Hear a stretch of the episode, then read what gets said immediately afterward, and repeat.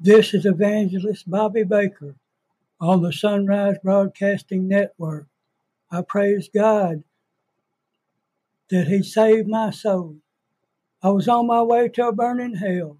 Jesus Christ reached down His hand and lifted me up. I was an alcoholic and a drug addict, and Jesus Christ saved my soul, changed my life. Praise God forever and ever. Amen.